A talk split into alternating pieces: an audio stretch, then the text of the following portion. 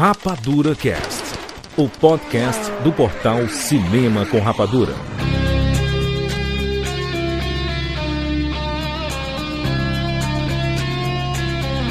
Seja bem-vindo, seres Rapadura em todo o Brasil. Está começando mais uma edição do Rapadura Cast. Eu sou Júlio de Filho e no programa de hoje nós vamos falar sobre Top Gun Ases Indomáveis.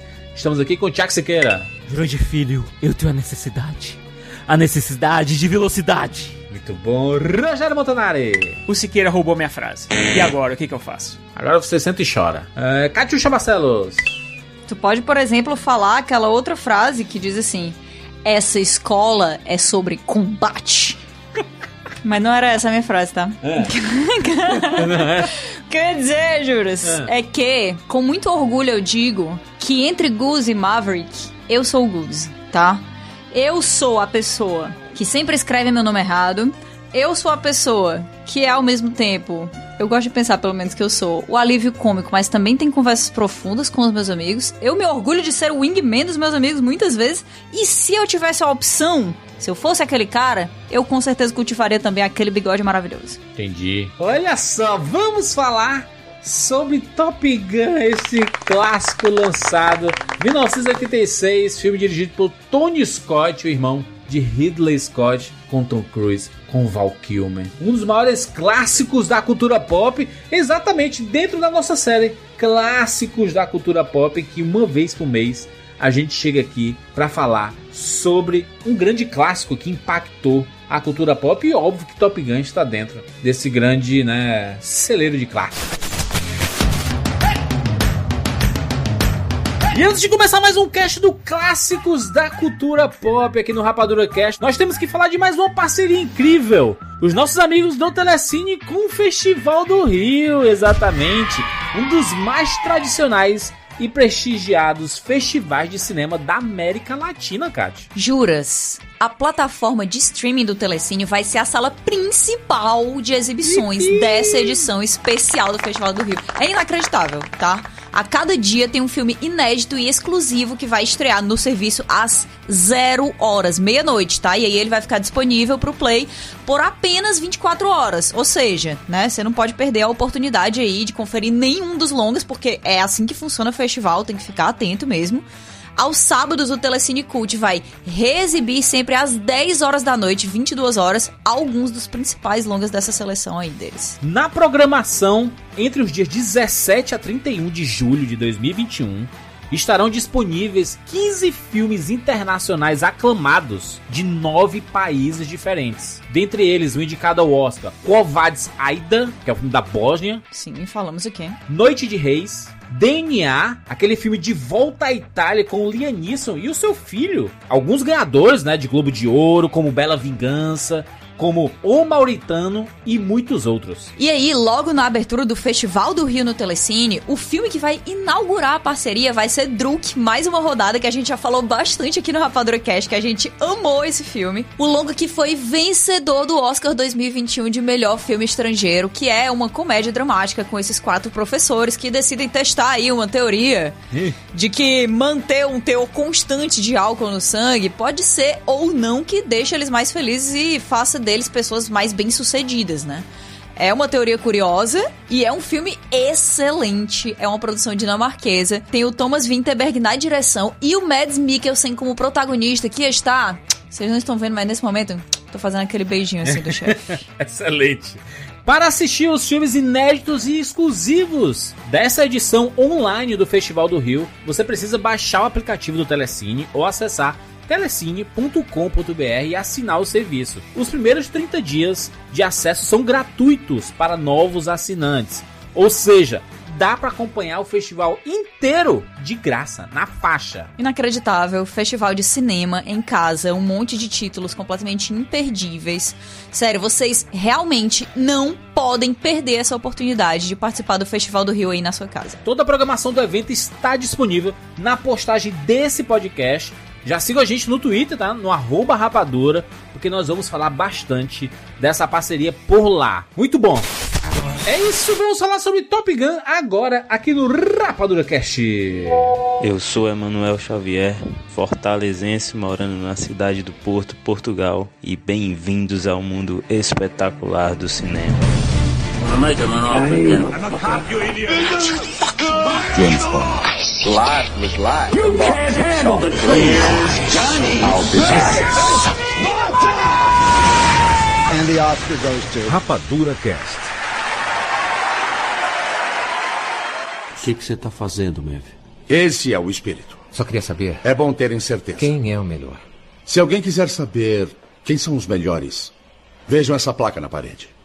Os nomes dos pilotos de cada classe e seus parceiros estarão nela. E eles têm a opção de voltar para cá para serem instrutores da Top Gun. Acha que seu nome vai estar naquela placa? Sim, senhor. Quem é esse Eu cara considero pensa que isso é? muita arrogância sua. Sim, senhor. Admiro isso num piloto. Mas lembrem-se que estamos todos no mesmo time. Senhores, esta é uma escola de combate. Não há pontos para o segundo lugar. Dispensados. Vamos nessa.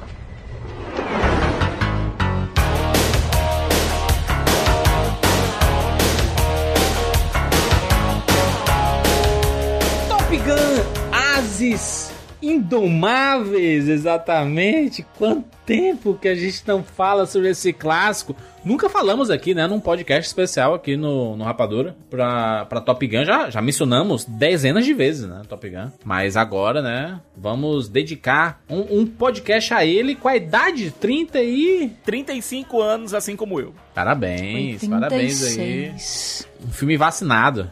O filme é vacinado, o filme vacinado.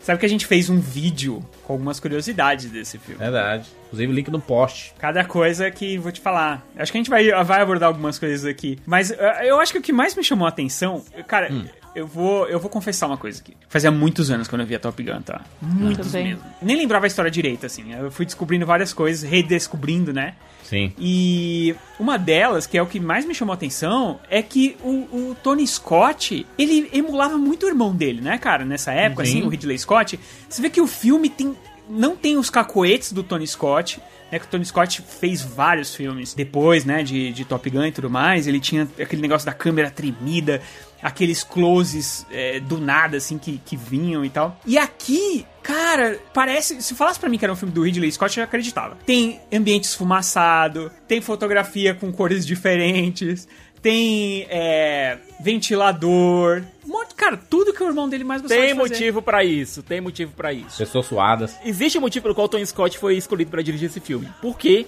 ele tinha sido um dos poucos caras que, embora em uma campanha publicitária, mas um dos poucos cineastas que tinha filmado jatos. Entendeu? Ele tinha uma certa experiência filmando com jatos por conta de uma campanha publicitária para qual ele fez.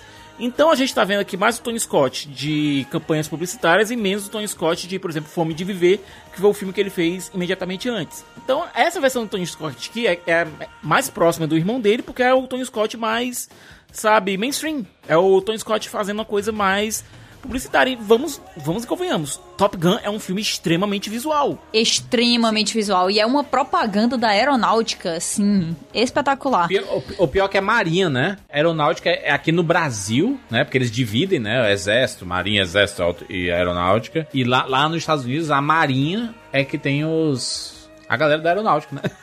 Não, mas deixa eu dar meu parecer aqui, tá? Ah. Eu, assim como o Rogério, também não assisti esse filme há muito tempo. Acho que a última vez que eu assisti Top Gun, eu era criança, sem brincadeira. E eu não lembrava o quanto esse filme é extremamente gay. Que espetáculo!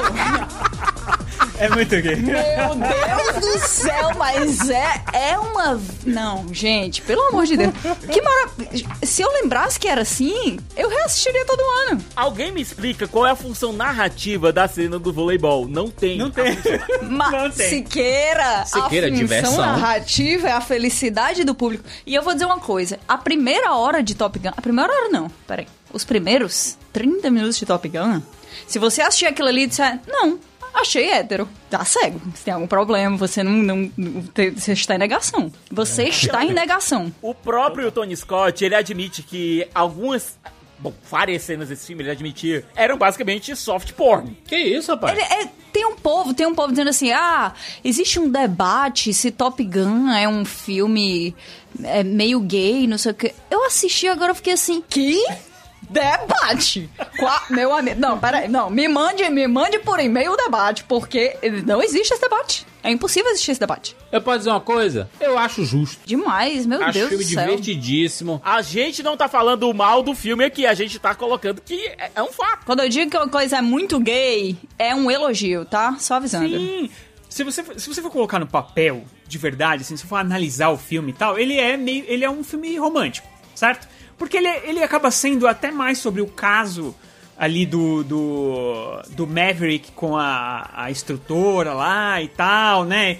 Ele tem aquele negócio dele dar em cima dela e ela não liga pra ele. Aí daqui a pouco ela começa a dar em cima dele e aí ele começa a dar o troquinho pra ela e tal. Mas é o que toma mais tempo, se você for pensar bem, né? E aí. É, o que toma mais tempo, mas pra mim é, é, assim, mais do que qualquer outra coisa, uma lição. Né? Não, filme fetichista, né? O aluno pegando a professora, Kátia, pelo amor de Deus. Gente, é Hot for Teacher. Agora, esse aqui, se você pensar bem, ele não é um filme militarista. Ele não tenta. O enfoque dele é mais a competição. É um filme mais esportista. É um, eu acho que é um filme tanto de esporte quanto Dia de Trovão, por exemplo. Ou então, Siqueira, você caiu no bait, na propaganda, né? Você caiu na propaganda. Eles conseguiram fazer com que. É o sonho, Siqueira. Siqueira, olha pra mim, Siqueira. Siqueira, eles conseguiram relacionar, eles conseguiram fazer o sonho de todas as, as- as agências e clientes. Eles conseguiram transformar uma propaganda em uma não propaganda. Ah, é um filme sobre, sei lá, amor e não sei o quê. Gente, é uma puta propaganda da Marinha dos Estados Unidos. Você assistindo Dia de Trovão, por exemplo, voltando aqui, por exemplo, você quer, tem vontade de ser o Tom Cruise dirigindo lá um Stock Car, não tem? Sim. Tendo aquele romance lá com a Nicole Kidman e tal, você tem vontade de ser um piloto, um piloto. Não, mas aí não conta, né? Também tem um romance com a Nicole Kidman. é- Mas é a mesma coisa com o Top Gun. É, você vê, é um filme que trata o- a questão da aviação é, militar como um esporte. Tanto Uhum. é que existe um troféu que eles estão disputando lá. Exato. E você fica com é, e você fica com vontade de ser um piloto de caça Eu do fico. mesmo modo. Eu fico também. Tu ficou com vontade de ser um piloto. Ai, dentro, Júlio. Eu que fiquei com mentira. vontade de ser um piloto e, e meu único contato com aviões era ir pro aeroporto assistir os aviões decolar, rapaz. Nossa, eu fazia muito isso. É um, é um, é um Fortaleza Culture, sim. Existe uma cultura local de, assim, combinar um rolezinho no aeroporto e ficar grudado na- no vidro. Bebendo café e vendo os aviões decolarem ali no vídeo. Vocês acham que isso é uma particularidade de, de Fortaleza? Aqui em São Paulo também tem, pô. Sim, grandes merda. É, O que importa é que tem aqui. Aí pegarem Congonhas e hoje em dia você não consegue ver mais. Só se você comprar passagem. Fortaleza é mais uma vez a grande influência. Influência nacional. Mas o. o- cara, o, o, o negócio. Esse negócio de relacionar com o esporte é, ele é tão verdadeiro que você não sabe quem são os inimigos de Top Gun. Eles falam, eles falam os MiGs. Mas esse MiG é da São, onde? são os estrelas São vermelhas. russo? Pode ser Não, é estrelas um, é, ele pode ser um MiG russo, ele pode ser um MiG chinês, ele pode. Pode ser do Irã, porque o Irã. Exato, mas é porque o MiG é o, é o modelo, é o modelo da aeronave que Exatamente. eles usam. Eles não sabem, ninguém sabe que é o inimigo. Na verdade, assim, o, o que deveria ser o inimigo de Top Gun mais declarado do que os outros inimigos é, na verdade, o herói desse filme, né? Estamos aqui falando de Karate Kid novamente, parece. Sim. Que é o Iceman. Iceman, Caraca, eu estou do seu lado. o Val, o Val Kilmer, eu, eu, eu fui assistir com o olhar é, batizado de Cobra Kai, esse filme. E, cara, o Iceman, ele não faz nada errado. Em nenhum momento. Um príncipe. Não faz. Um príncipe. Aliás, eles não se gostam porque, sim. São dois machos alfa brigando pra ver quem é o maior galo do, do terreiro. É a questão não é se gostar. Eles se desejam. Cate, Tem uma tensão eles estão sexual ali. suando um olhando pro outro. Não, para. Tem uma cena no. Gente, desculpa, eu tô muito empolgada com isso agora que eu descobri que esse, esse ícone gay, que é Top Gun, que fazia muito tempo que eu não me lembrava o quanto ele era um ícone gay, porque eu tinha, assim, muitas cenas na minha memória gravadas, porque foi um filme muito icônico pra mim na infância.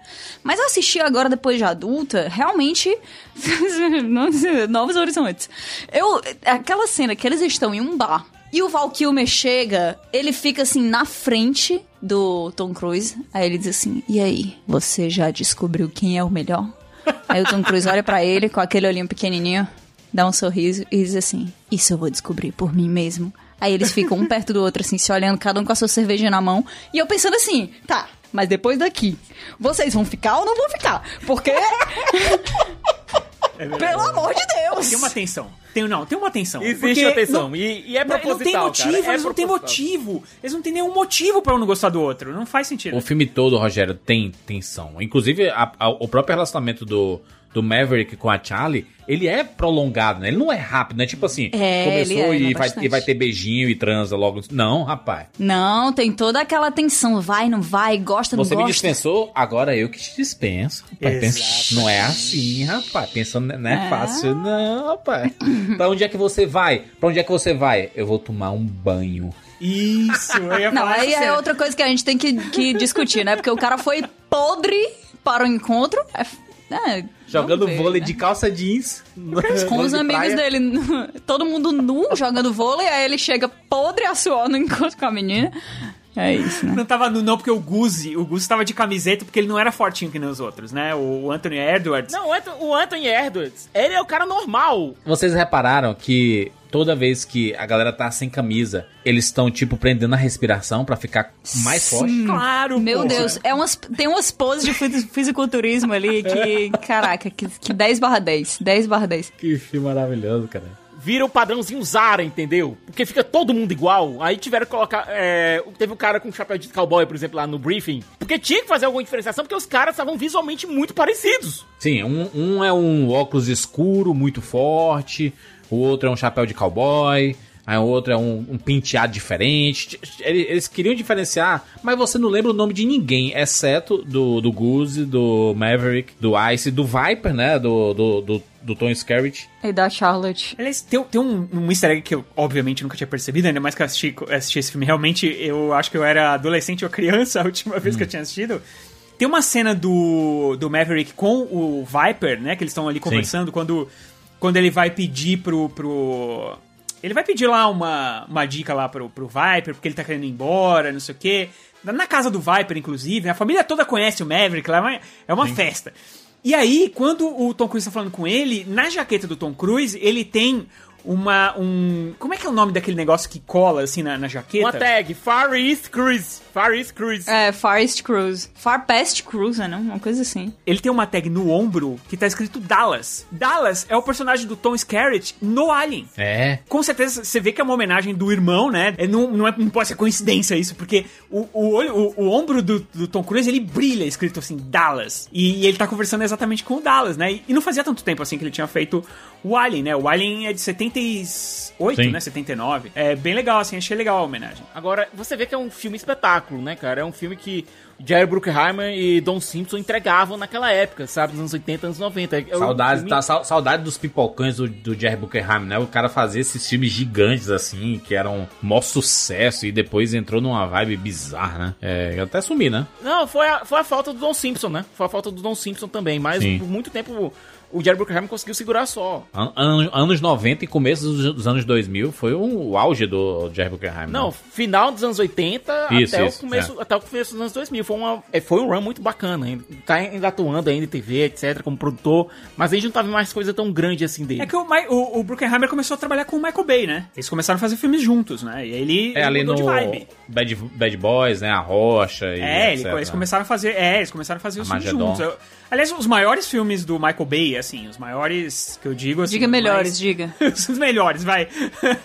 os mais conceituados, entre aspas. Antes dele entrar nessa vibe Conceituados, de, é ótimo. de Transformers, eram os filmes que ele fazia com. É, a com o dupla funcionava, cara. Funcionava. Demais. Lem- Lembro do Piratas do Caribe, que foi um sucesso, né? Piratas do Caribe, o- produ- produzido pelo Jerry Buckingham. Era filme de produtor mesmo. Você via, o- via- o nome dele aparecer gigante, né? A empresa dele aparecia gigante escrito assim antes. E você, meu Deus, aí Jerry Buckingham é o selo. Carimbo, né? Não, e, Carimbo dele. e é aquela coisa, é, você vendo o Bruckheimer falando sobre como ele descobriu, tipo, ele e Don Simpson, quando viram a- aquela, aquele artigo sobre Top Guns, ah, sobre a escola Top Gun, que aliás era intitulado Top Guns e por muito tempo foi o título do filme, até mudarem durante a produção, ele ficou, cara, a gente precisa fazer um filme sobre isso e tal, gente, é, isso aqui vai ser foda, vai ser um filmão, sabe? Sabe, eles viram o artigo e disseram, a gente precisa fazer um filme sobre isso. Procuraram roteiristas, que foi o Jim Cash e o Jack Epps, O Jack Epps, inclusive, era apaixonado por aviação. Ele é, é apaixonado por aviação, o cara tá vivo ainda.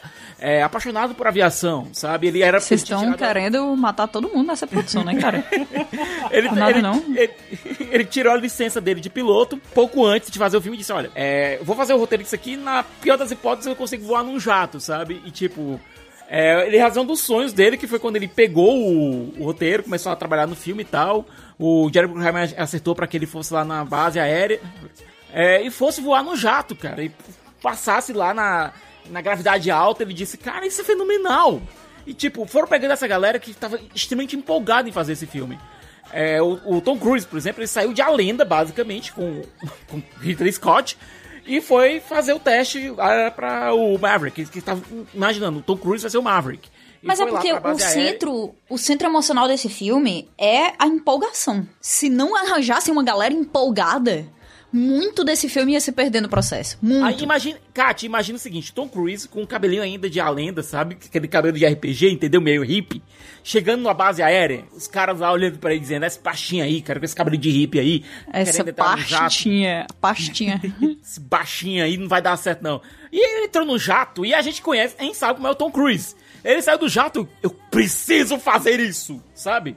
O Tom Cruise todo empolgado e se tem uma coisa que o Tom Cruise é em tudo, é empolgado. Ele é empolgado Sim. mesmo. Isso é um fato. Ninguém pode falar mal do cara. Cara, é, eu não lembro de nenhum filme do Tom Cruise que você olha pra cara dele e você vê que ele tá pagando aluguel. Até porque ele não precisa pagar aluguel, né? Até no A Múmia, cara. É, aquela bomba. Até na múmia você vê que. E a gente sabe, né, que ele se meteu pra caramba na produção, inclusive.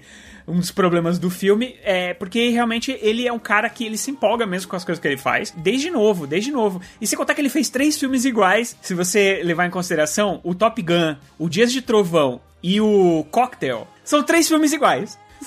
A história é a mesma coisa. Tem o romance, tem a. Tem a, a, a- Só que um é com corrida de carro, um é com avião e um é com. Barman. Barman. São todos, tipo, coisas bebida. empolgantes. É, pô. Coisas empolgantes. Mas os filmes são iguais, cara. A estrutura é a mesma e tudo mais. Os, dois, os três têm aqueles show-offs. Então, por exemplo, uma das coisas que a gente, que, que a gente tem que muito falar aqui do, de Top Gun é o acesso que eles tinham a, a esse equipamento da Marinha. Cara, os caras estavam dentro de porta-aviões, os caras estavam. tinham milhões de tomadas de, de caças. Sabe? Era, É meu, é muita impressionante. coisa. parece, É parece, inclusive, errado. O porta-aviões que eles filmaram é, foi um Enterprise, certo? É, eles colocaram os atores dentro de um helicóptero. Eles não disseram, eles foram pro porta-aviões. E Agora eles não disseram onde eles estavam. Eles não podiam saber onde eles estavam. Eles só sabiam que eles estavam a mais ou menos uma hora da costa, agora não- é, de helicóptero. Agora não sabiam onde estavam localizados. Porque o, eles não podiam alugar um porta-aviões, sabe? É, não tem como, É, pô. tinha, tinha que ser durante missão. Imagina o seguinte: o Tony Scott, ele tinha uma tomada que ele queria fazer com a luz, com a contraluz, sabe? Queria a luz bem direitinho e tal. E o porta-aviões estava indo numa certa direção. Aí ele preparou toda a tomada e tal, fez lá, a tomada tem que ser pra cá, a luz tem que ficar aqui e tal. Aí, quando, quando eles iam dar ação, o capitão do porta-aviões disse: Olha, mudar rumo. Aí, toda a luz que o Tony Scott queria foi-se embora. Tony Scott ficou desesperado, subiu no convés, falou com o capitão. Ele disse: Olha, não- se eu mudar aqui a rota pra colocar onde você quer, eu vou gastar muito mais combustível. Qual o gasto? 25 mil dólares. Tony Scott pegou o contra-cheque, fez um cheque de 25 mil dólares e entregou pro capitão, cara. Vira! Eu Caraca, acho justo. perguntou o preço do cara. O negócio que eu achei massa foi que quando, quando acaba os filmes, aí aparecem os créditos dos atores e logo em seguida do- dos nomes do- dos atores aparece o nome dos pilotos, É, é, é dos oficiais, dos dublês. Os cara, é, o- foi, quem foi quem trabalhou aí, né? Quem trabalhou aí foi os dublês, o- os pilotos de verdade, né? Esses caras fizeram cada coisa absurda. E juras, esses os atores, eles estavam basicamente é, vivendo com os pilotos, certo? Eles estavam numa cidade, eles estavam. As filmagens das cenas em terra aconteceram numa cidade que é uma cidade naval, ou seja, tem muito piloto, tem muito marinheiro, etc. E é uma cidade que também tem muito estudante universitário. Então, imagina essa mistura explosiva de piloto, atores e estudantes universitários numa cidade só. A cidade virou um caos, porque os caras faziam festa três vezes por semana. Eu tenho certeza que sim, Isqueira. Não vou comentar. Não, e o, Kat tem uma coisa pior. E isso tu vai gostar. Os caras sempre saíam com Tom Cruise ou com Val Kilmer. Os dois não saíam juntos. Eles se odiavam, eles brigaram no set, né? Eles se, o, o, o Val Kilmer queria ser o protagonista e não aceitava o Tom Cruise, um tampinha, ser o protagonista. Cara, o Tom Cruise ele aparece em várias cenas desse filme mostrando que ele realmente é não é muito alto, né? É, mas, Mas quando ele mais tá do que de frente isso- com o Val Kilmer, ele tá, a câmera tá de baixo pra cima, né? Contra, mostrando que ele é, tipo, mesma altura. Dá pra ver que tentaram, né? Tem muita tomada muito fechada. Mas ele ele assim, é, ficou bem claro, mas eu acho que mais do que isso, esse foi o filme que mais me que mais ficou óbvio pra mim aquele, não sei se foi também porque o, o Juras apareceu na minha vida e estragou isso pra mim, mas aquele negócio do Tom Cruise ter o dente no meio da boca. Se liga? As tomadas, elas são tão fechadas, né? Elas são tão íntimas, assim, que aquele dente dele... Porque, vamos explicar aqui pra quem tá escutando, porque não pode mostrar a imagem, né? Normalmente, o sorriso de uma pessoa, ela tem os dois dentinhos do meio, né? Os Sim. dois dentes maiores, assim. Eu não sei nome de dente, infelizmente, não sou especialista nisso aí. O Mas- dente da Monk, da, da, os, os dentes da Mônica, grandão assim, na frente. É, os dentes de, de roer a unha. Aquela, né? Vamos levar pra minha Sim. experiência. Esses dois dentes que as pessoas têm, normalmente ficam no centro do sorriso, né? O Tom Cruise, ele tem um dente no centro do sorriso. O outro, você tem uma ilusão de ótica de que ele tá ali no meio do meio, ele não está. E nesse filme, nossa, isso tá... Cara, isso tá muito claro. É o tempo inteiro. Eu só consegui olhar pra esse dentinho dele. Mas assim, ele tá, ele tá espetacular. Existe uma marquinha na boca que é no, abaixo do nariz, no centro. Tem tipo a marcação, né? Onde você faz o coração com a boca, né? Ali. É o... É o arco do cupido. Exato. O, aquele arquinho, ele normalmente serve também pra dividir os dentes, né? É onde a metade da, da, tá a metade da boca de um lado, a metade da boca do outro. É, eu não sei se serve, né? Mas coincidentemente... E, e no caso dele, o, o- o dente dele tá em cima de- dessa marca e não no meio, né? E aí fica muito óbvio, porque é, é- é tanto. ho- Hoje ele consertou, né? Hoje tem os dentes aí. Aparelho, ele, ele usou aparelho, ele usou aparelho por um bom tempo, cara. Eu acho que no coquetel. Não, no coquetel ele já usava. Ele usava aparelho já, né? Acho que no coquetel ele tá de aparelho. É, pô, continua. Não, Olha. continua. Como o dente dele tá mano? Eu no nunca meio da- isso. Agora eu vou ficar reparando ali. isso no Tom Cruise. Sacanagem. É bobagem, né? Mas você, você olha e não consegue. Não consegue É desver. verdade, mano. Que errado. É, não é errado, é curioso. Cara, o Tom Cruise é sensacional. Eu acho, eu acho o Tom Cruise uma bomba de carisma. Nossa, cara. ele tá demais, cara. Ele é, ele, cara, ele é muito carismático e, e o filme, eu acho que o filme todo funciona. Assim, eu acho que pra uma pessoa que tá assistindo hoje em dia Top Gun, do nada, assim, ah, nem, nem conhece Tom Cruise direito, sei lá, viu um, dois filmes dele. Eu não sei se a pessoa vai gostar, tá? A real é essa, vamos falar a verdade aqui. Eu acho que tem muito de, da nossa nostalgia. Não é que a gente assistiu esse filme Filme muito desse à tarde. maravilhoso. Maravilhoso, não é Cara, maravilhoso. eu, entendeu? a- eu acho que o filme, eu acho que o filme ainda funciona, Rogério, por- pelo motivo dele ser muito visual. A linguagem dele é muito pra brincar, é, é muito eye candy, sabe? É- é- são as cenas de ação. Ele é um filme de narrativa simples, mas uma narrativa que engaja. Eu acho que justamente por não ser uma narrativa extremamente um roteiro muito in- intricado, assim, que você tem que, nossa, prestar muita atenção, porque o plot aqui é você qualquer coisa você vai perder um detalhe.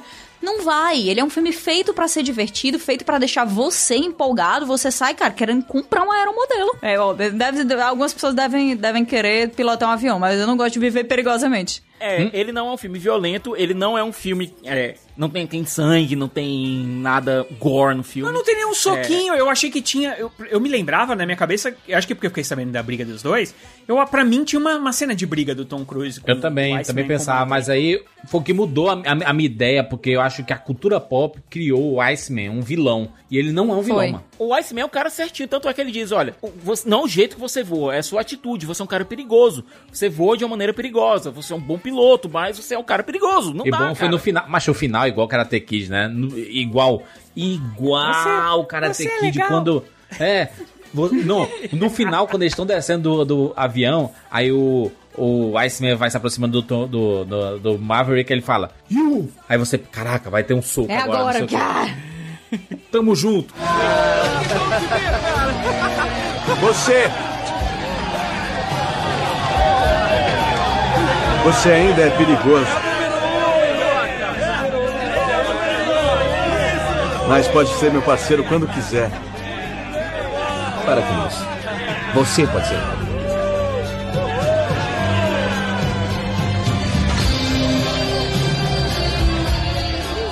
É exatamente isso. Jura, tem uma coisa. Sabe aquela, essa última fala do você pode ser meu wingman, você, você pode ser um parceiro a qualquer momento, sabe? caraca, isso daí. O, o, o Val Kilmer se recusava a falar essa, a dizer essa fala. Você vai ser o meu, né? A pessoa que vai proteger as minhas costas. Não, você que vai proteger as minhas costas. Cara, RS, RS. Olha, o Val Kilmer, ele não queria dizer essa fala de maneira nenhuma. O Tony Scott disse, cara, essa fala tá no roteiro da- desde a primeira... Desde o primeiro rascunho.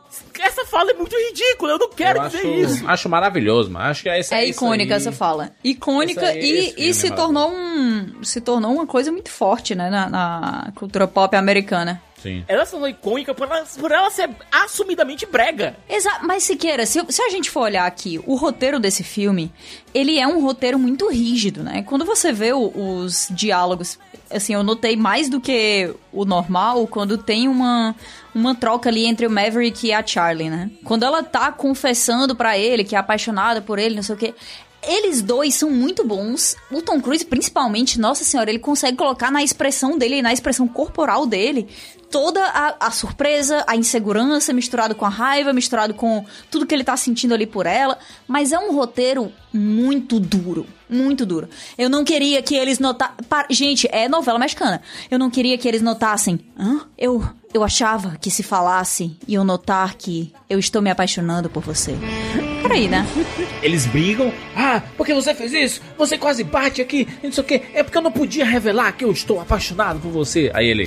Take my breath away. Vejo genialidade no seu voo, mas não podia dizer isso lá. Tive medo que todo mundo naquela classe visse através de mim. Eu não quero que ninguém saiba que eu me apaixonei por você.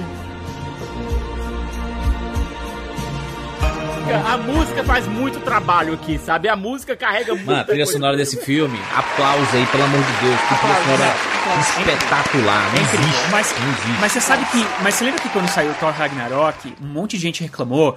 Ah, pra tocar duas vezes a mesma música no filme, que falta de criatividade, não sei o quê. Caraca, mano, aqui toca 20 vezes a mesma música! Toca Take My Breath Away, toca a primeira música do filme lá, aquela. É que é? A trilha do Harold Faltermeyer, que é o mesmo cara que criou o. aquela.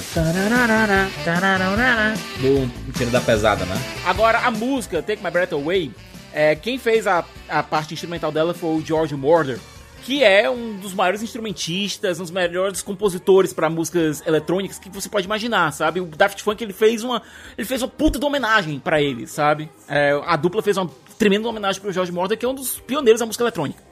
É um tremendo do arranjista. E o Tom Whitlock fez as letras. Então essa música ganhou o Oscar de melhor. É o único Oscar que o filme tem é justamente o de canção original para Take My Breath Away. O Top Gun foi um negócio tão trabalhado que eles fizeram as músicas originais e eles escolheram as bandas que iriam fazer a, a, né, a interpretação. E, e isso é uma coisa totalmente, né, impraticável hoje em dia, né? Não existe isso, né? É, exceto com 007, sei lá, sabe? É, mas 007 é a uma música do 007 Sim. e só se mantém porque virou uma das trademarks Padrão, né? da, da, da, da franquia. É. uma das coisas que, que os artistas mais lutam pra fazer, porque virou um, um troféu na sua carreira você ter uma música que foi ali pra 007. Mas aqui não é o caso. Não, não funcionou desse jeito. E eles conseguiram trazer músicas que, que se tornaram. Algumas das músicas mais clássicas dos CDs e discos de Golden Oldies da história. Imagina Danger Zone, cara. Danger Zone é. Se você tira a questão da, da história de amor e tal, mas Danger Zone é o que faz o filme, cara. É a alma do filme. Danger Zone. Danger Zone. Kenny Loggins, mano. Kenny assim- Loggins lá de, de Footloose, maravilhoso, mano. Kenny Loggins, exatamente, mas, mas aí que tá. Mas você falou assim, ah, por exemplo, ah, poxa, os caras trouxeram as bandas e tal. Mas a real, são três músicas, né, cara? são três músicas que tocam no filme Sim, inteiro. faz três músicas que vira hit aí. E tem Não dá, aquela, pô. né? E tem aquela que no começo do filme eles não vão, não vão engrenar o tema do Top Gun ainda, né? Só, só, só toca aquele. Dum, dum, dum. Começa o comecinho, exato, e aí, aí, aí já corta pro Danger Zone. Aí, aí corta, mas lá na frente, lá na frente vi- vira. ele- eles voltam pra esse tema, o tema clássico do Top Gun, aí depois. Isso, essa, essa mesmo. É essa mesmo. Ela toca no finalzinho, na verdade, né? Nos créditos. Que é o tema do filme, que em tese é o leitmotiv do filme. Não, vem, não, vem, não venha me dizer que esse filme tem pouca música, porque não tem pouca música, tá? Primeiro Não que tem toca, pouca música. que toca Jerry Lee Lewis, que eles estão cantando juntos, o Jerry Lewis, é Great Balls of Fire, que é, que é espetacular. Na verdade é porque todas as cenas que tem música, que tem trilha sonora cantada, elas se tornaram icônicas. Sim. Porque ele- eles colocam as músicas como coisas muito fortes. Como um, um dos marcos do filme. É, eu acho que é por isso que a gente lembra tanto dessas cenas, né? Pelo menos assim, na minha cabeça, essas cenas que tem as músicas, elas ficaram muito, muito guardadas na memória. Agora, imagina o seguinte, a gente já tá aqui com um cast bem avançado e a gente não falou exatamente do que é a história, a gente não entrou em roteiro, em miúças, porque, como eu falei, o roteiro é uma, é uma página de roteiro, duas, três páginas de roteiro, sabe?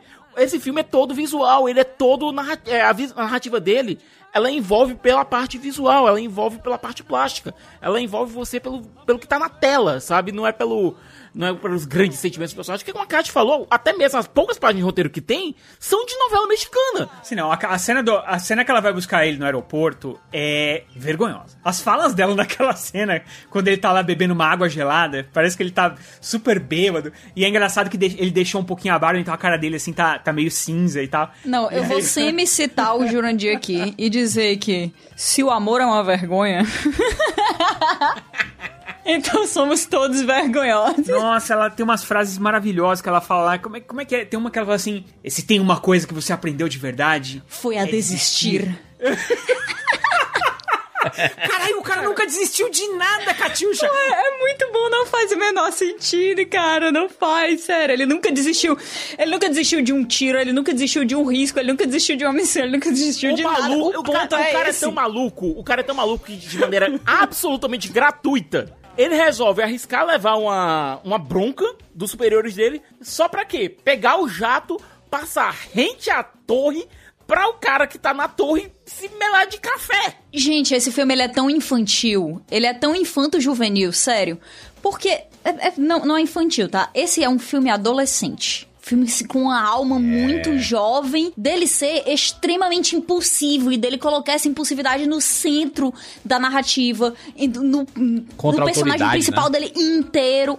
É, porque assim, a gente torce demais pelo Maverick, né? Mas a verdade é que ele é um irresponsável. Total. Assim, total. 30 milhões, Kat, o caça, um caça daquele. Cara, o tempo inteiro ele tá fazendo merda e o tempo inteiro a galera tá premiando ele pelas merdas que ele faz porque parece inevitável pra todo mundo. Que é tipo assim: olha, você é um irresponsável, tá? Isso aqui que você tá fazendo muitas vezes é uma escrotidão. Eu não concordo. Eu vou assinar aqui o papel oficial dizendo: eu não concordo. Dizendo isso, a promoção é sua.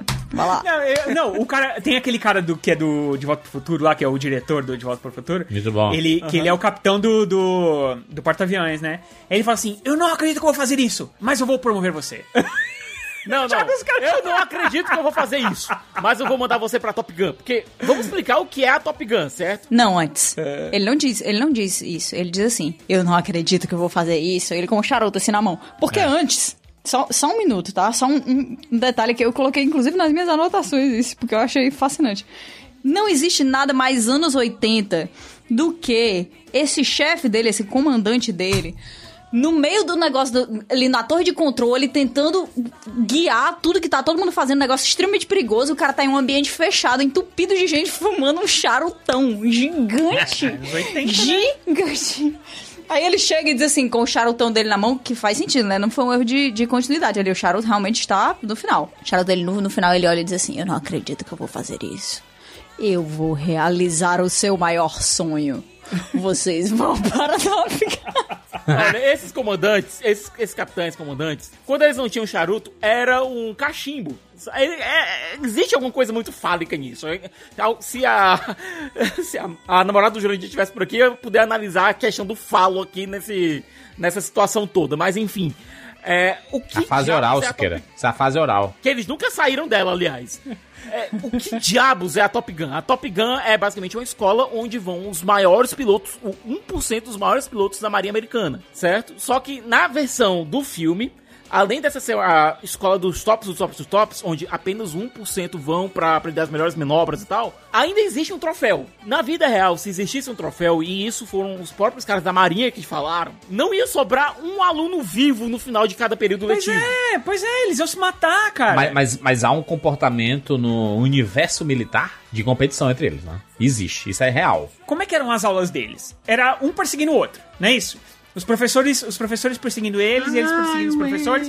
E aí, cara, os caras voando baixo, quase batendo na montanha. Não tem como ser, tipo, vamos premiar aqui, o mais ousado vai ganhar um troféu, tá ligado? Não faz sentido. E, cara, o Maverick faz todas as cagadas do mundo e ele sempre vai ganhando alguma coisa com isso, tá Ele ligado? fica em segundo lugar ainda, cara. Quão ruins são os outros competidores do Top Gun. Não, mas ele é muito bom. Não, ele é, ele é muito bom, mas ele é, é. É porque assim, gente, a gente entra naquilo ali, é a suspensão da descrença, a gente tá dentro daquela história, mas não existe isso em qualquer, sei lá, aeronáutica, marinha, exército. Não existe isso das pessoas serem premiadas por serem irresponsáveis e não seguirem ordens. Não existe. É, ele pode imagina, ser bom o- como ele for, um grande talento. O, é, em o- filme o. Viper. O Viper, que ele é o comandante dos comandantes, ele é o Top Gun dos Top Gun, é o cara mais Ele é- ele é do o Top universo. Gun. Ele fala pro Maverick, ele fala o seguinte, olha, agora é hora de missão. Agora é hora da missão, vocês vão precisar lá. Os caras estavam tomando umas ali, porque tinham acabado de ganhar o troféu.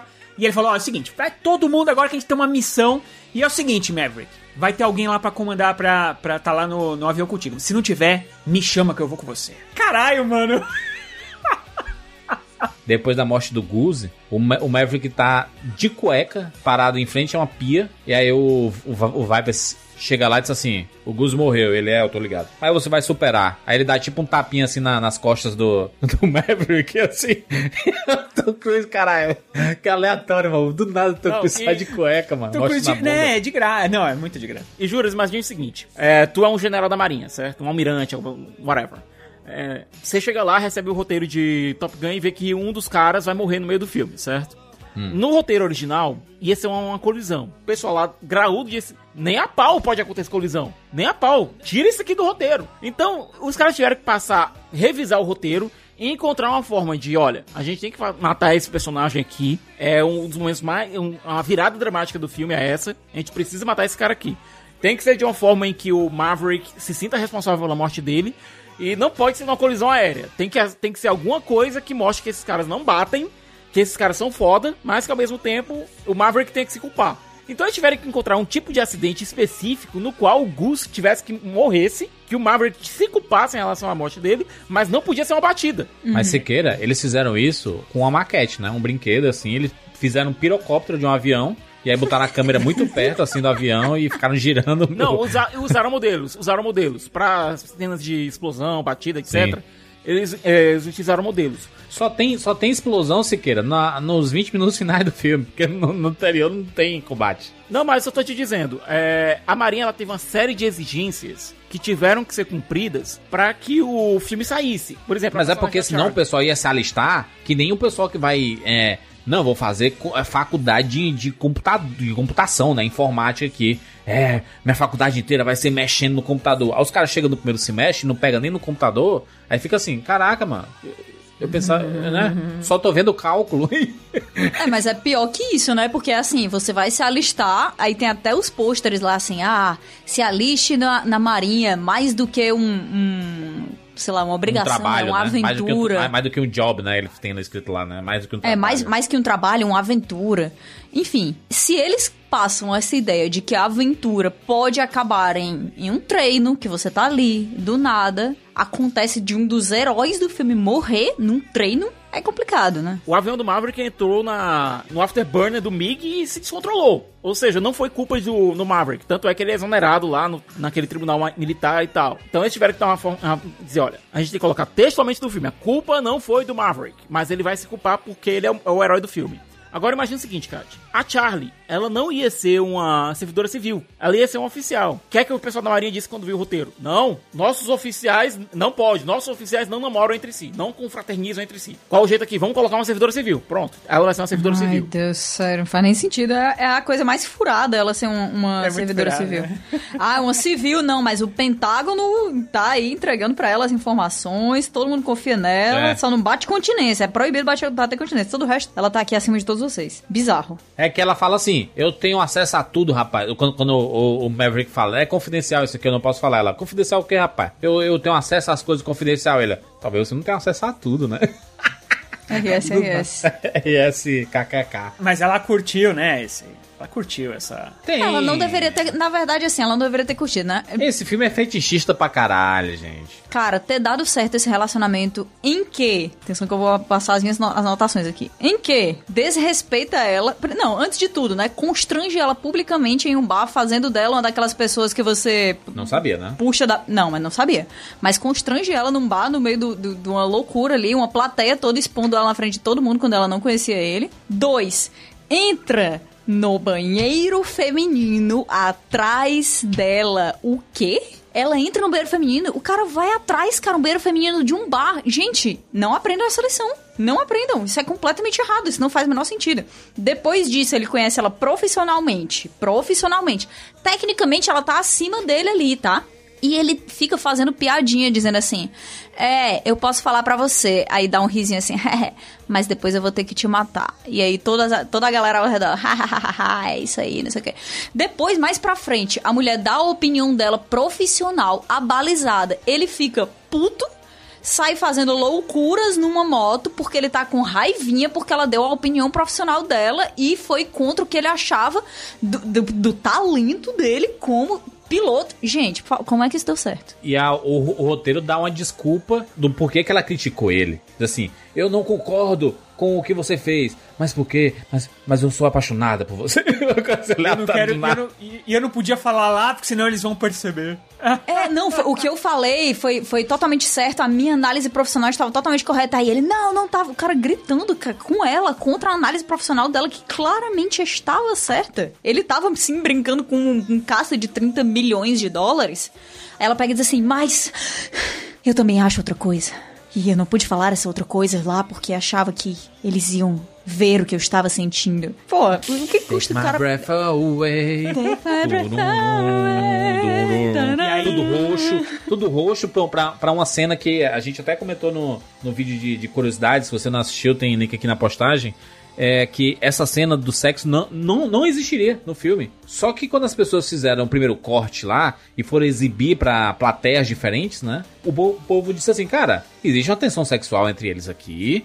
Existe é, né, um beijo e tudo mais. Por que, que não tem cena de sexo entre eles? Pra comprovar, pra consumar o fato. Aí, aí a, a galera falou assim: é mesmo, né? Aí foram atrás da, da, da, daquela McGillis, ela já tá fazendo outro filme com cabelo de outra cor, do tamanho diferente e tudo mais. Aí o, o Tony Scott: caraca, como é que a gente vai fazer? Rapaz, e se a gente fizer no escuro, com um tom roxo? Contra a luz ali. E a gente faz um negócio aqui massa. Porque você vê, quando a, a câmera aproxima, você vê que até o penteado dela tá diferente, sabe? Não tem nada a ver com o cabelo.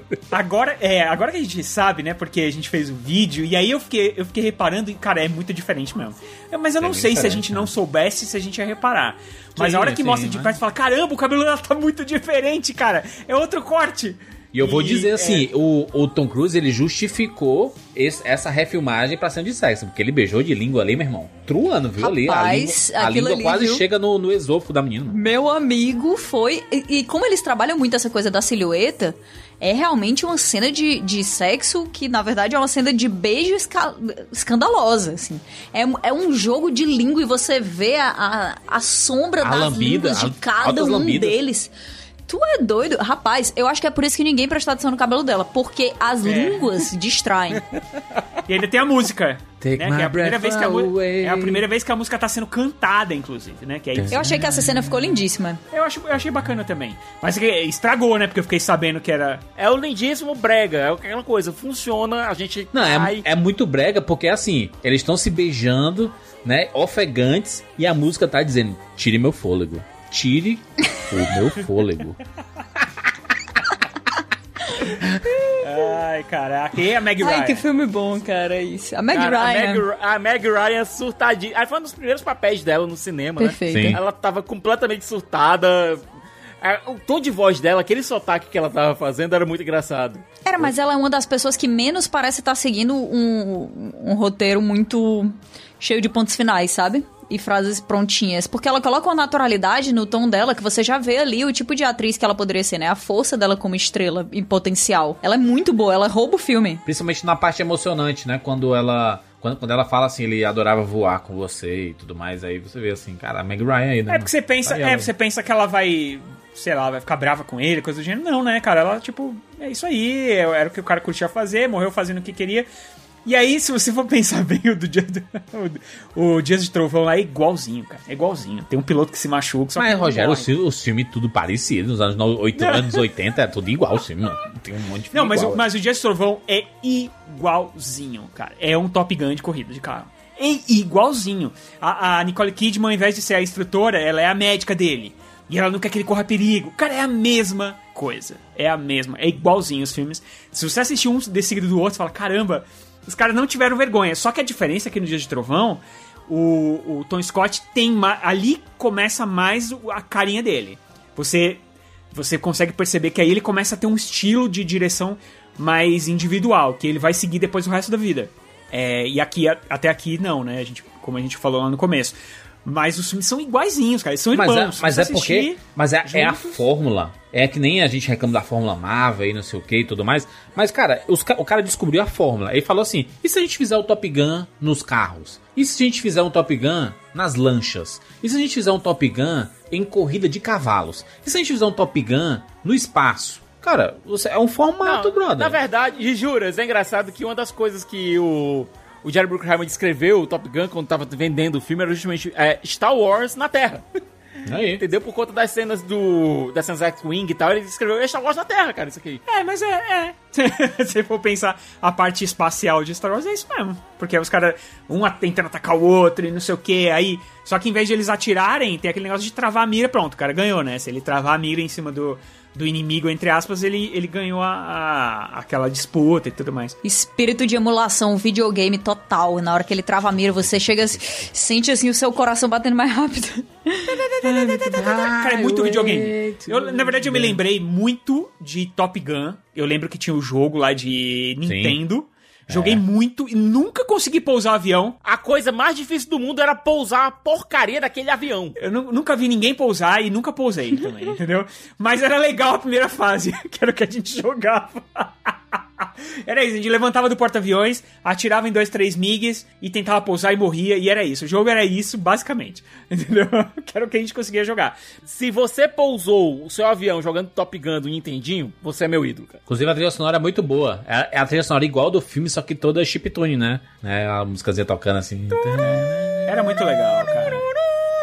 Top Gun inspirou uma, cara, tudo de cultura pop que tem é, é, aviões, caça e tudo mais veio a partir de Top Gun. É, esse, fascínio, eu, eu lembro que as revistas, que o Top Gun demorou um pouco pra chegar aqui no Brasil e, e quando passou, passou mais na sessão da tarde, né? Porque é, a, a maioria de nós vimos assim é, esse filme e aí as revistas tinham lá coleções, conheço os aviões de Top Gun.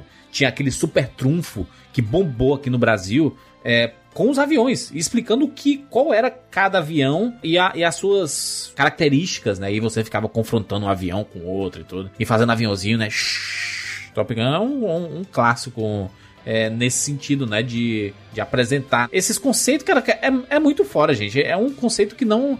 Que, que se não fosse cultura pop, como é que a gente ia é, ter acesso a isso? É. É, é muito legal, porque avião é uma coisa. Assim, né? Todo mundo tem a sua pequena coisa, a sua pequena obsessão. Avião se tornou uma obsessão de muita gente, assim como dinossauro também se tornou Sim. uma obsessão de muita gente, né? E grande parte disso aconteceu por causa de Top Gun, porque essa essa coisa de um piloto de caça e da maneira completamente diferente de pilotar um avião ali naquele caso, é muito fascinante, porque parece iradíssimo, iradíssimo. E teve muita gente que começou a fazer aeromodelo, a entrar em clube de aeromodelagem. É. Aeromodelagem que chama? Aeromodelismo. Era modelismo. E isso foi uma febre muito grande ali. Acho que durou bastante tempo, né? Porque até, cara, até eu, não sei se é porque eu morava muito perto também da, da aeronáutica aqui em Fortaleza, mas até final dos anos 90, era todo mundo falava em aeromodelo, tinha muita gente com aeromodelo, todo mundo falava na Esquadrilha da Fumaça aqui em Fortaleza, era tipo uma coisa assim que, né, virou um, um grande, uma grande coisa, um, um, uma coisa fascinante para todo mundo da população, né? Se, se as pessoas tipo, fossem nos dias de hoje, as pessoas estariam filmando a Esquadrilha da Fumaça com a música Danger Zone, né? As avinhas fazendo uma, né? Sol, soltando aquela fumaça e fazendo os desenhos do. Quem não lembra daquela cena de How I Met Your Mother, do, do Halloween deles, que o, que o Barney aparece na porta do Ted, botou a música pra tocar e foi tirando os óculos assim devagar, vestido de. vestido de Maverick, cara. Aliás, esse filme criou o Ray-Ban aviador, né? Exatamente. Na verdade, eu acho, que ele, eu acho que ele tava vestido ali de, de. Considerando o Barney, eu acho que era de Iceman, cara. Considerando Sim. o Barney em todos os aspectos, provavelmente era de Iceman. Inclusive o cabelo louro, né, mano? Faz total sentido é. ele estar tá vestido de Não Iceman. só o cabelo louro, o apego a o que eram conhecidos como vilões dos filmes dos anos 80, que na verdade na cabeça pois dele é, eram E ele heróis, querendo né? que o Ted fosse o wingman dele, só que o Ted foi com aquela é fantasia de é. cédula de eleição pra tentar encontrar a, abóbora lá, a abóbora safadinha. Agora eu vou dizer, aquela música maravilhosa. You never close your eyes anymore. Eu acho, essa cena muito massa, que todo mundo canta junto. A música É um musical. Essa é uma cena de musical, porque não faz o menor sentido todo mundo saber a letra daquele jeito e participar do número. Não, fa fazia sentido, fazia sentido pro, pro Maverick, pro Gus, que Tipo, é, o Maverick disse que eles já tentaram essa cantada outra vez e o Gus tá. O Maverick diz, olha, vamos fazer essa aqui e tal. E o Gus, ah, não, essa não, cara. Então eles já tinham essa rotina ensaiada. E é muito bizarro você pensar que os dois caras têm uma rotina ensaiada com um musical para tentar chegar numa menina, sabe? É perfeito isso. Eu compro totalmente essa realidade e eu tô do lado deles. Duro. Quer dizer, não sei se eu tô do lado deles, depende de como eles fazem isso, mas. Acho, acho essa música lindíssima. Acho uma... Essa música é linda. Acho engraçado isso, que a galera adora reclamar de musical porque fala. É totalmente fora da realidade isso. A pessoa tá andando no meio da rua e do nada todo mundo na rua sabe a música, todo mundo na rua começa a cantar. E aí, acontece em Top Gun e ninguém nunca disse nada. É, o negócio é que o, o Top Gun, ele tem cenas icônicas, né? A gente comentou sobre o jogo de vôlei deles, que é, um, é tipo aleatoriamente, né? Não, não, não é um negócio que você esteja esperando que vai acontecer um, um jogo de vôlei, todo mundo semi-nu, todo suado. E é uma coisa muito importante se falar o quanto essas pessoas estão suadas nesse filme, gente. O tempo inteiro. Você olha para um lado, tem alguém com suor na testa e. Ou, ou, ou, ou, a produção tava muito quente, eles fizeram durante um período de verão ali. Ou é, foi, foi proposital mesmo. Não, vamos colocar as pessoas suadas. Porque o suor, ele, ele, ele emana atenção, né? Tipo assim, meu Deus, está tenso aqui, vamos colocar pessoas suadas. É proposital, Juras. Ele não, ele não emana só atenção, né? Emana é. podem, uma... podem, podem elaborar. Emana uma selvageria, uma coisa... Sensualidade. Sensualidade, né? Na cena do, do vôlei, inclusive, eles não estão só suados, eles estão besuntados em óleo. E o cara vai num encontro fedendo daquele jeito. É Podre. Quando você percebe que o cabelo dele tá molhado de suor, que ele chega com o cabelo penteadíssimo, aí você diz assim, meu Deus, ele, esse cabelo não é, não é... Não é tipo um laque, não é tipo um gel. Ele passou um gel no cabelo, não, é suor mesmo.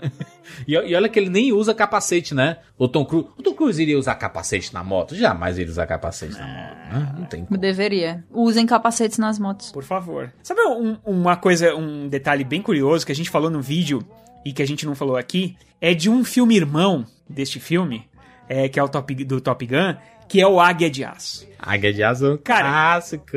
Cara, e aí que tá, a galera tem, tem, tende muito a dizer que assim, ah, é cópia do Top Gun. E não é, cara, porque foi lançado no mesmo ano, também tá fazendo 35 anos. E é um filme de caça, só que, só que assim, com baixo orçamento, entendeu?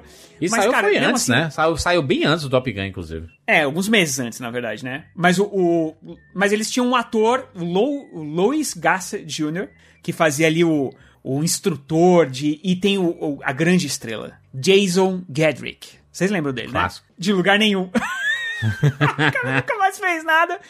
Mas, cara, é um filme que eles eram co-irmãos. Eu lembro que passava muito ah, na sessão da tarde. Qual que vai passar agora? É o Águia de Aço ou é o Top Gun? A gente sempre ficava assim, putz, tomara que seja Top Gun, porque a gente sempre queria se ver for, mais Top se Gun. For o ca... Se for o filme com a. Porque a gente realmente confundia na época.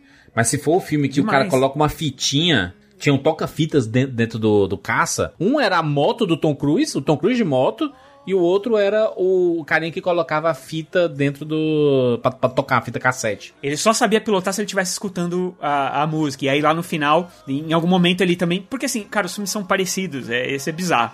Em algum momento ele também perde ali o, o- esse mentor dele e tal, e aí ele vai escutar a fita. Quando ele vai escutar a fita pra pilotar, o mentor dele gravou uma mensagem e deixou pra ele: Ó, você é fera, você vai se dar bem e tal. E aí o cara Você vai lá é e resolve. Mas eu lembro que. Eu acho que, a- na verdade, a grande sacada é a seguinte. Fera. Você é fera. Esse bicho é fera. É, a grande sacada é que era o seguinte: o Top Gun passava na Globo e o Águia de Aço passava no SBT.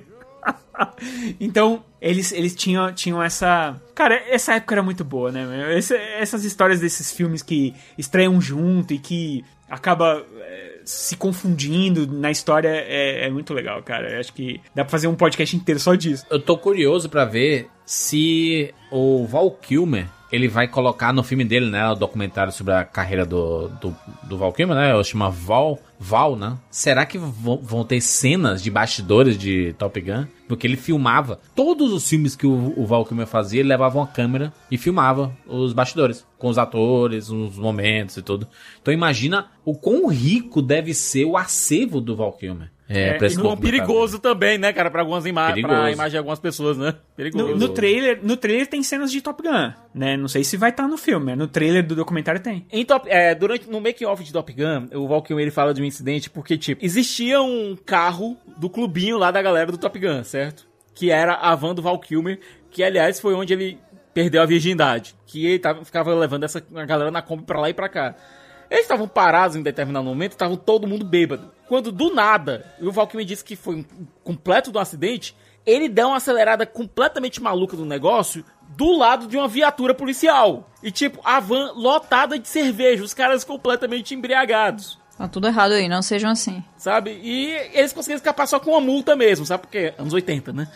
É, saíram só com uma multa, mas, tipo, na hora eles, o Valkyrie ficou. Fica todo mundo calado que eu falo. E todo mundo começou a rir quando o policial fez a abordagem, sabe? O Val Kilmer, pra quem não sabe, porque hoje em dia não se fala muito pouco do, do Val Kilmer, né? Sim. Mas ele foi uma grande estrela tanto quanto o Tom Cruise era, né? Ele fez filmes adoidado, era um, um astro mesmo, só que sempre foi tido como um cara um pouco difícil, né? E isso limitava um pouco as produções que ele fazia. Mas mesmo assim, eu tenho uma carreira brilhante e aí no final, mais, mais pro fim da carreira, assim, mais, mais pra frente, não no fim, né, que não sei se ele...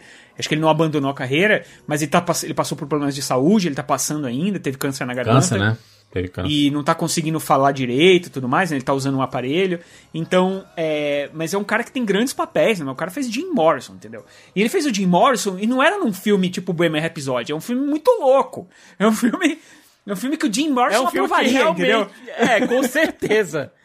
Oliver Stone, bicho. Oliver Stone não perdoa não, cara. Mas eu vou dizer, é um, é um filme, se for pra, de- pra demonstrar o que era o Jim Morrison, acho que o filme foi uma boa adaptação aí, viu? Sim. The Doors Sim, foi. Sim. Talvez seja uma das, maior, uma das melhores biografias que existe hoje em dia de, de qualquer estrela do rock. Eu tô curioso pra ver, porque na continuação, no Top Gun que Maverick, que já deveria ter, já deveria ter estreado, não fosse vocês sabem bem o quê, o Val Kilmer tá confirmado no filme. Ele vai Sim, aparecer sim. como Iceman. De alguma, ah, de alguma forma ele vai aparecer. Eu acho bonitinho é ver, Siqueira, sabe o que? Eu, eu tinha, tinha muito tempo que eu, não, que eu não revia Top Gun, mu- muitos anos. Muitos anos mesmo. E aí termina o filme com o Vibe pe- perguntando pro Maverick, né? Não, o que é que você quer fazer e tudo mais. Ah, nem, nem, nem o Maverick, não, o, o Carequinha, né? Acho que é o Carequinha que tá perguntando. Aí ele, ele pergunta, o, o Ma- o Maverick fala, não, eu quero, eu quero ser instrutor. Ele, instrutor da Top Gun? Aí ele, é, estamos perdidos. É uma coisa dessa assim, né? estamos lascados. Deus nos ajude. Eu anotei, eu anotei algumas falas aqui do filme comparando a legenda, a dublagem e também o que é dito em, inglês e assim, realmente são três experiências, sabe? É porque assim, eu, eu, na real, quando eu assisto filme legendado, eu não sei, as pessoas têm muitas experiências aí, mas eu não fico comparando, porque senão você vai ficar realmente louco, né? Porque se você ficar traduzindo e lendo legenda, Mas é porque, Rogério, pra você tentar entender o que realmente o roteiro tava querendo dizer, você tem que ver na língua original, né? E ver o que é Não, que ele e- realmente e tá tem falando. outra coisa, eu acho que na cabeça do Rogério, o, o Rock ele empatou a primeira luta dele com, com o Apollo, Pois sabe? é, que na dublagem empatou. Na dublagem empatado, na- no filme é, é derrota, né? Ai, caramba. Mas, mas eu acho que é, é. Preciso rever, então. Imagina os dubladores do rock, ó. Eu sei que na dublagem ele fala graças a Deus. Um exemplo, gloriosas cenas daquele bar no início do filme. O cara chega ali pro Goose, aí o Goose pega e pergunta pra ele assim: Ah, o que, que você tá fazendo aqui? Você não ia ser piloto, né? Não sei o quê. Aí eu anotei aqui o que é dito na dublagem, tá? Na dublagem, o cara diz assim: Que pistolão você conseguiu pra entrar aqui, hein? E aí o Goose responde: Bom, a lista é comprida, mas importante. O cara diz: É, a minha também. Na legenda, o que é dito é o seguinte: Puxou o saco de quem pra estar aqui? Goose responde: É uma lista longa e espetacular. O cara responde: Como o meu pênis. Meu Deus. Em inglês ele diz: Like my Johnson. É, é assim, é, é o que eu tô dizendo, são duas experiências diferentes. Porque ele fala, né? A lista é longa e espetacular. É o cara, como o meu pênis. Gente, O isso cara é podia falar. ho- ho- Hoje em dia ele poderia falar like my Jensen, né? Que é só um, um pistolão, né? Meu Deus. É bizarro, assim, dá pra ver que eles tentaram deixar uma coisa bem mais amigável ali na dublagem, tiveram cuidado com algumas coisas, porque realmente tem algumas falas, é o que eu tô dizendo, né? Me surpreenderam. Tem um- uma fala ali, né, quando eles acabam de chegar na, na academia do, do, do Top Gun, que o Iceman, que, que o, o, o Viper tá falando, né? Ah, porque a nossa, sei lá o que é, a nossa contagem de pilotos, sei lá, que, que sobrevivem a coisas, mudou de tal a tal a tal. No Vietnã é isso, coisa e tal, é, é Coreia, eu acho que é aquilo. E aí o Iceman vira pro cara e diz assim: em inglês, ele fala. Eu, eu acho que isso vai ser cortado, inclusive, desse podcast, porque é, é- é pesado, mas tava lá no filme, a culpa não é minha. Em inglês, ele fala: Isso me deixa de p.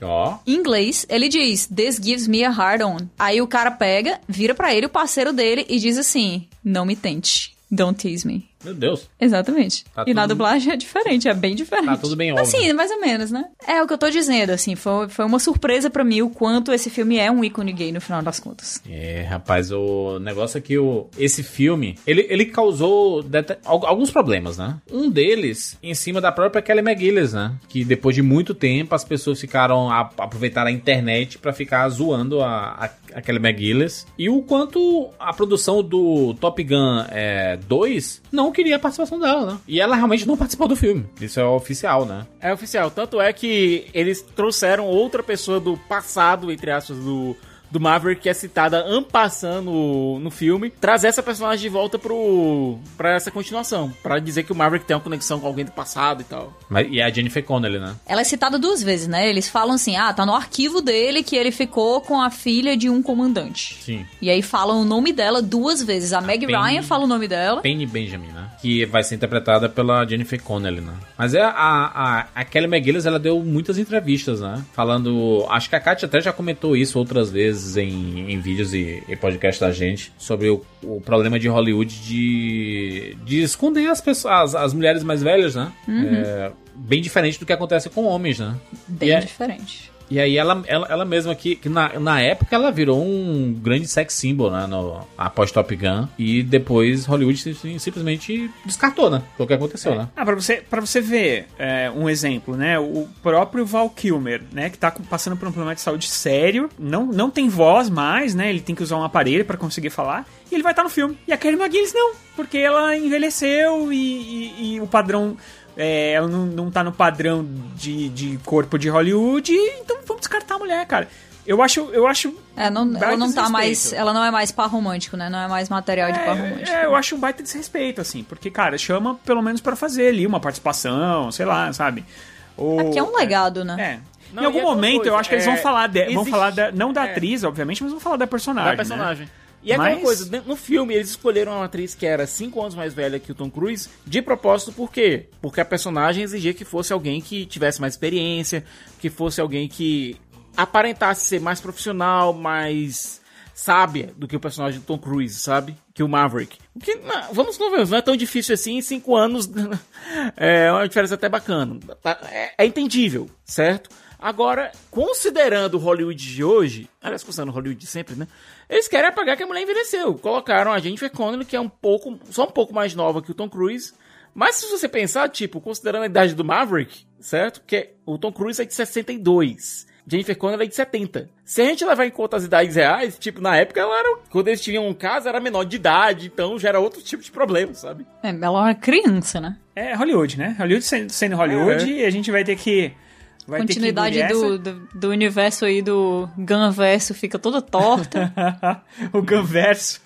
Tom Cruise ali na. Quando ele tava naquela época do. Tom Cruise não, né? O personagem do Maverick. Ele tinha qual idade ali? Uns 27, 28 anos? Talvez? Eu diria uns 25, talvez. Uns 25, eu acho. Eu acho É, que não, sim. não sei dizer também. Porque, bom, pra chegar ali naquele nível que ele tava. o cara tava na elite do negócio, mano. Acho que ele tinha um pouco mais de idade. É, mas nada faz sentido disso. Nada faz sentido. O Tom Cruise, ele tinha 24 anos e ele não parecia ter mais do que isso. Apesar de que, né? Ele tinha uma cara muito de bebê ali, cara. Ele tinha uma Você cara dava uns muito 18 de anos pra ele, você dava uns 18, 20 anos pra ele, fácil. Isso é um esporte de. É um atleta de classe A, cara. É um atleta de alta performance. É. Pilotos que voam nesse nível são atletas de alta performance. É, a experiência que você voar num um jato desses acaba com o corpo de uma pessoa, sabe? Então, se a gente pegar, por exemplo, os pilotos de Fórmula 1, o próprio Lewis Hamilton, por exemplo, quando ele começou a pilotar carros de Fórmula 1, ele não era muito velho, não, cara. Ele tinha 20 e poucos. Você tem que ser jovem e tem que ter um preparo físico absurdo. É, Sim, porque esse negócio porque de, senão você de, não aguenta também, de né? G, né, de gravidade, que é uma, é uma loucura mesmo. Por exemplo, o personagem do Tom Skerritt, que é, que é o instrutor lá, cara,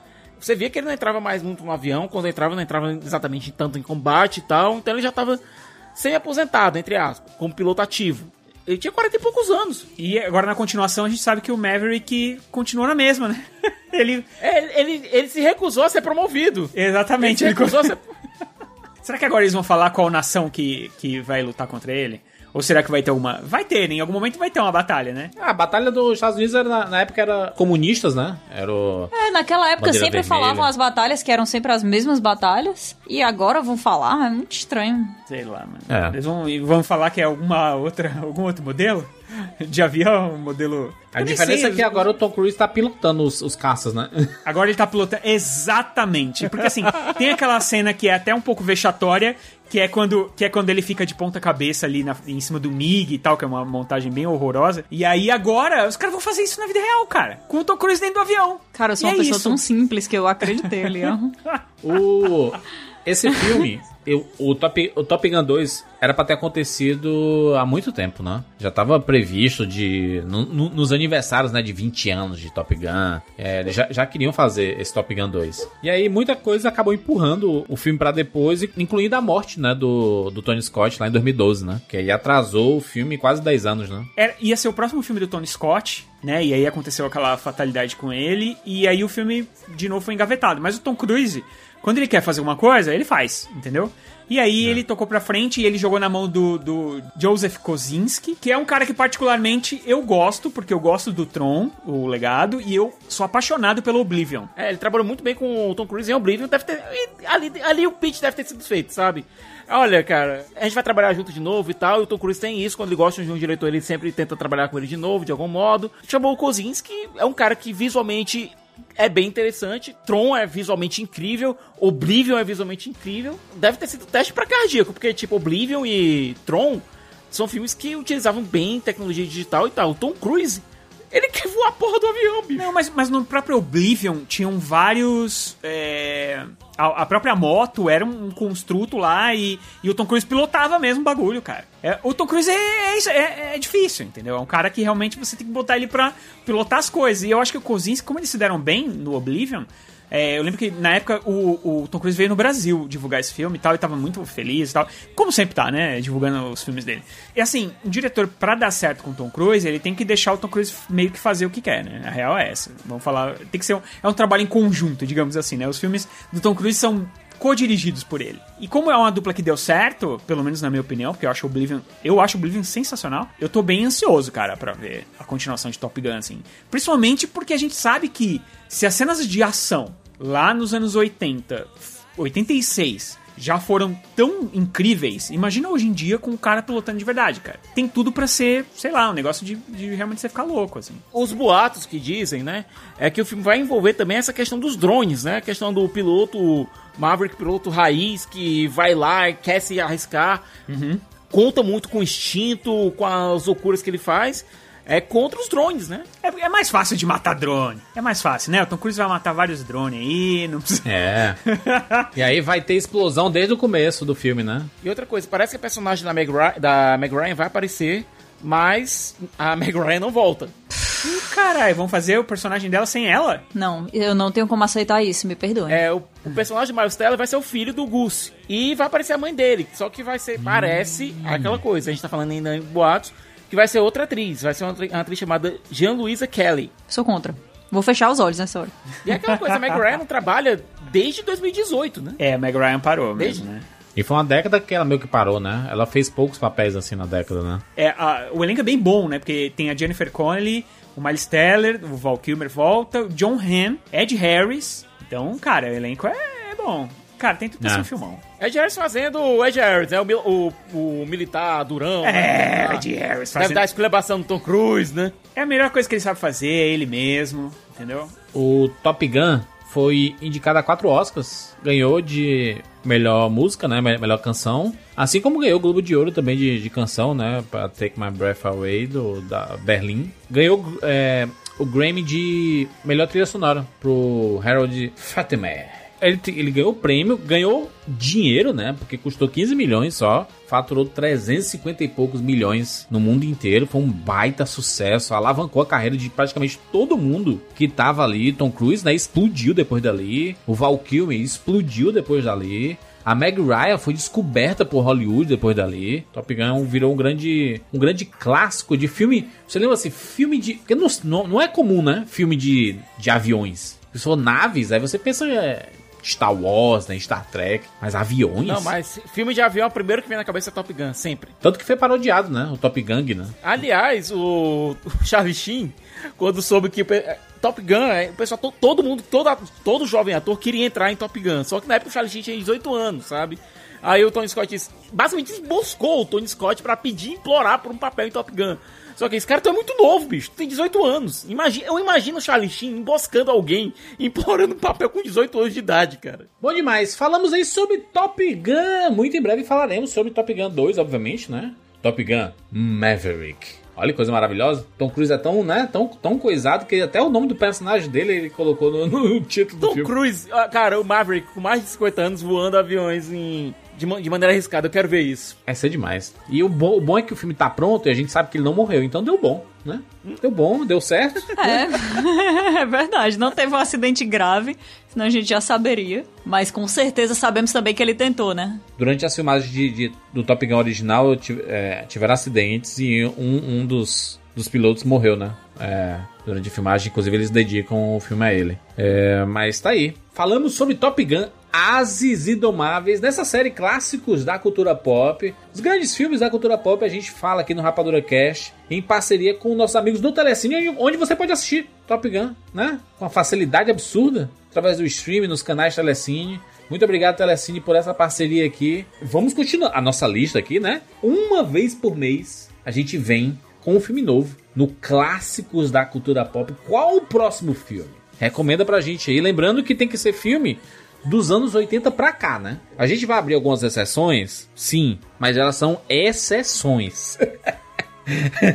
o, o, é, tipo, né? Porque tem Star Wars ali final dos anos 70, né? Os anos 70 em si são recheados de, de clássicos da cultura pop, mas a ideia é sempre focar de 80 pra cá. Então faça sua recomendação. Nossa lista está aumentando, né? Estamos entregando um por mês para você e a gente sabe que vocês estão curtindo, então deixe seu comentário nas nossas redes sociais, lá no arroba rapadura no Twitter ou no arroba cinema com rapadura lá no Instagram. Lembrando que estamos no TikTok também. É, rapaz. Cinema com rapadura lá no TikTok. Você pode seguir. Em breve, dancinhas. Em breve, dancinhas. Exatamente. É isso, nos encontramos na próxima semana. Tchau!